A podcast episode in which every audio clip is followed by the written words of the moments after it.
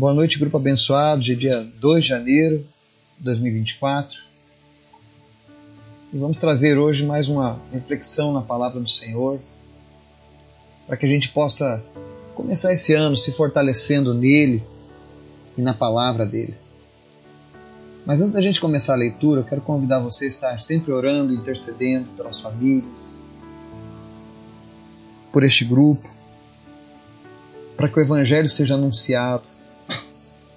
Ore pelos enfermos da nossa lista, para que eles sejam curados. Ore para cada pedido dessa lista. Nós cremos num Deus vivo e que faz grandes milagres, amém? Vamos orar? Obrigado, Pai, por mais esse dia, por este ano que se iniciou. Nós apresentamos esse ano de 2024 a Ti.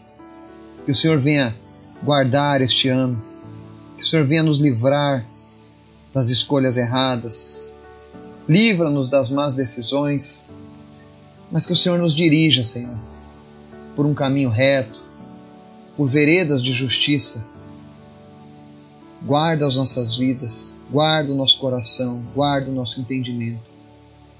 Sê conosco, Senhor, nos livrando, nos ensinando.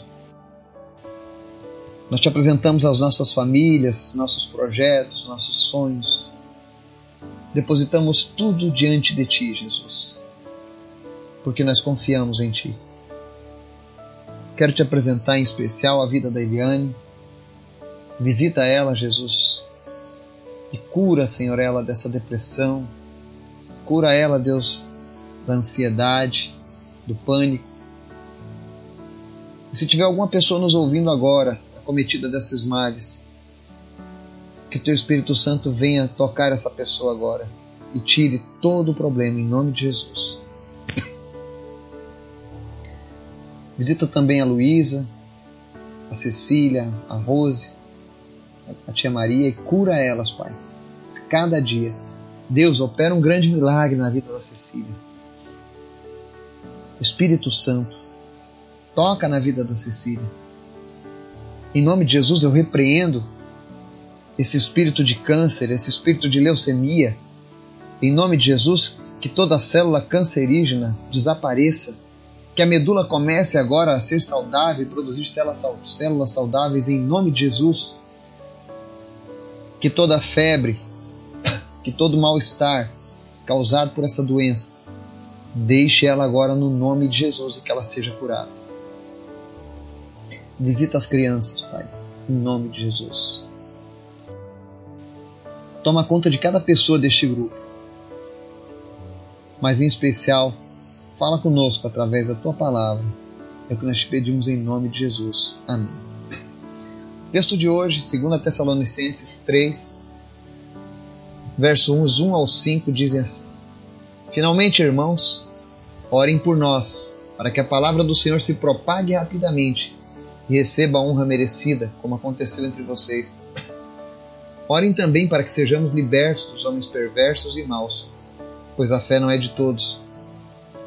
Mas o Senhor é fiel, ele os fortalecerá e os guardará do maligno. Confiamos no Senhor, que vocês estão fazendo e continuarão a fazer as coisas que ordenamos. O Senhor conduz o coração de vocês ao amor de Deus e à perseverança de Cristo. Amém? Aqui nós vemos o apóstolo Paulo dando uma recomendação à igreja de Tessalônica. Paulo contava com o apoio daquela igreja, das orações daquele povo, para que ele pudesse anunciar o evangelho o mais rapidamente possível. E o interessante é que essa urgência ela não mudou com o tempo. Nós ainda precisamos anunciar o Evangelho rapidamente.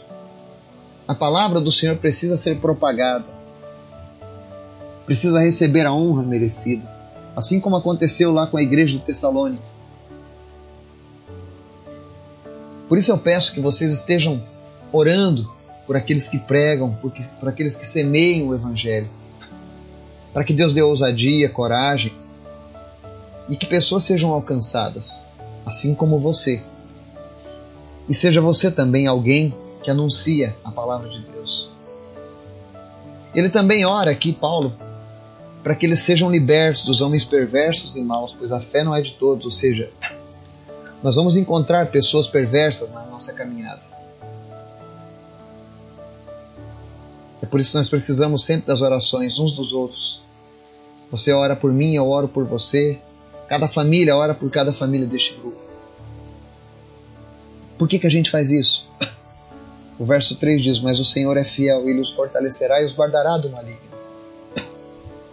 Se você estiver cumprindo a palavra do Senhor em tua vida, continuando a fazer aquilo que foi ensinado pelos apóstolos, Deus vai te fortalecer e Deus vai te guardar do maligno.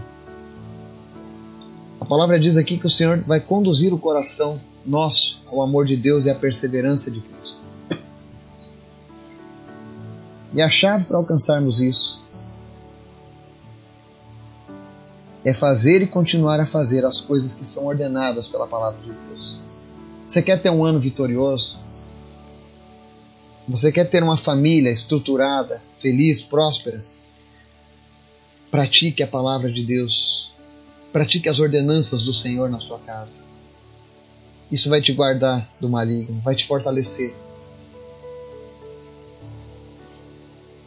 Que a gente possa guardar as recomendações de Paulo aqui para as nossas vidas e pô-las em prática uns para os outros.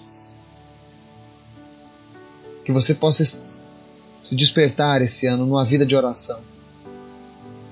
Que você venha orar ainda mais do que você orou no ano passado. Para que você possa colher também no espiritual tudo aquilo que Deus tem para a tua vida. Que Deus nos abençoe e nos guarde que nos proteja. Em nome de Jesus. Amém.